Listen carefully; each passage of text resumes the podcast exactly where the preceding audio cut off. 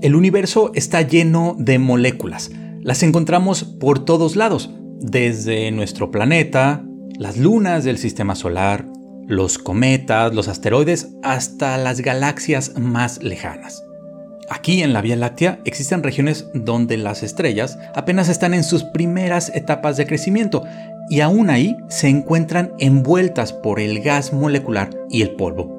Sabemos también de la existencia de una gran cantidad de moléculas alrededor de las estrellas más evolucionadas, como aquellas que están a punto de morir. En otros casos, cuando las estrellas ya han agotado sus combustibles nucleares y lanzado al espacio mucho del material que las formaba, también ahí encontramos moléculas. Este es el caso de las nebulosas planetarias y de las remanentes de supernova, dos tipos de objetos bastante bonitos, bastante coloridos y que en las imágenes de grandes telescopios resultan siempre espectaculares. Hasta ahora se han encontrado más de 230 especies químicas diferentes, 230 tipos de moléculas diferentes. Estas moléculas pueden estar formadas desde dos átomos, las más simples, hasta las que tienen decenas de átomos unidos, como por ejemplo unas llamadas fullerenos, hechas por hasta 70 átomos de carbono unidos, simulando un balón de fútbol. Entre las moléculas más simples que podemos mencionar están, por ejemplo, el monóxido de carbono, el CO, o el OH, el ion hidroxilo, pero también hay de tres átomos como el agua o de 10 como el etilenglicol, un alcohol bastante usado por la industria que es la base de los anticongelantes de los autos y que curiosamente hemos observado en regiones de formación estelar como la famosa nebulosa de Orión.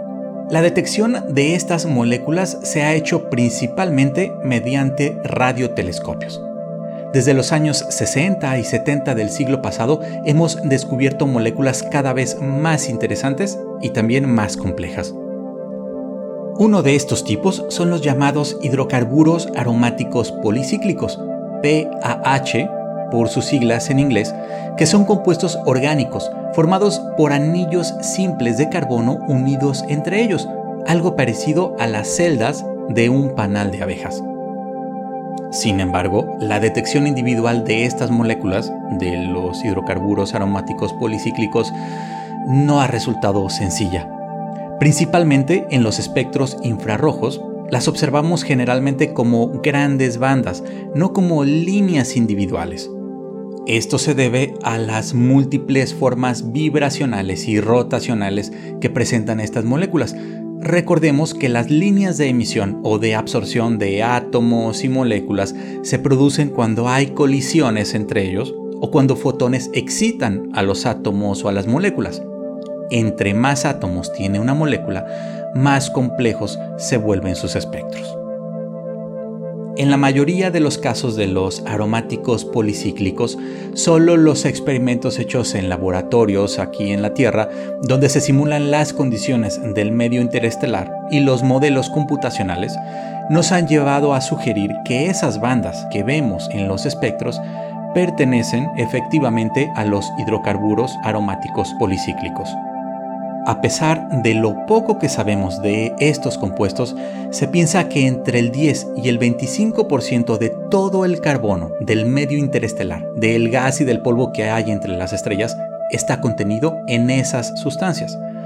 Esto hace que se les considere abundantes, ubicuos y determinantes en los procesos físicos y químicos de la Vía Láctea y de muchas otras galaxias en el universo. De ahí su importancia para la comunidad científica. Mi nombre es Vicente Hernández, esto es Las Narices de Tico y hoy hablaremos sobre el reciente descubrimiento de dos especies aromáticas con olores muy peculiares que podrían dar luz al mejor entendimiento de la química en regiones donde se forman estrellas parecidas al Sol.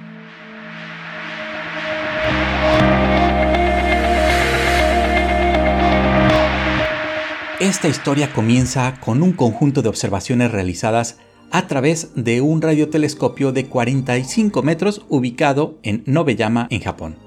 Hasta hace algunos años, esta era la antena dedicada a investigación astronómica en la parte milimétrica del espectro más grande del mundo. En el año 2016, el astrónomo Sergei Kalensky del Instituto de Física Lebedev en Rusia usó datos de archivo de observaciones eh, previamente hechas con otros fines para buscar líneas moleculares correspondientes a moléculas aromáticas. Estas observaciones fueron realizadas en dirección de la nube molecular de Tauro, una región de formación estelar a unos 430 años luz en dirección de esta constelación de Tauro, bastante cerca de las Pléyades y de la estrella Aldebarán. En la nube molecular de Tauro actualmente encontramos protoestrellas de baja masa, es decir, los embriones de lo que en unos cientos de millones de años podrían ser estrellas como el Sol. De todas las moléculas esperadas, solo en el caso del benzonitrilo, la línea espectral apenas tenía una señal a ruido mínima como para considerarla una detección positiva. Sin embargo, para establecer una firme detección en estos casos siempre es necesario observar con seguridad otras transiciones, otras líneas de la misma molécula pero en otras partes del espectro. El benzonitrilo, por cierto, es una molécula anillada, tipo el benceno.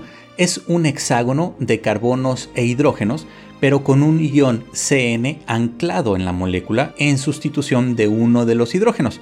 Y como lo indica su clasificación, es aromática. Esta huele nada más y nada menos que almendras. Los datos con los que Sergei contaba en ese momento eran insuficientes en calidad, como para decir algo más, algo definitivo con respecto a la existencia de benzonitrilo en la nube de Tauro. Así, un grupo de astrónomos liderados por Brett Maguire y en el que también está Kalensky, usaron en 2018 y 2019 la gran antena de 100 metros ubicada en Greenbank, Virginia Occidental, Estados Unidos, para realizar más observaciones.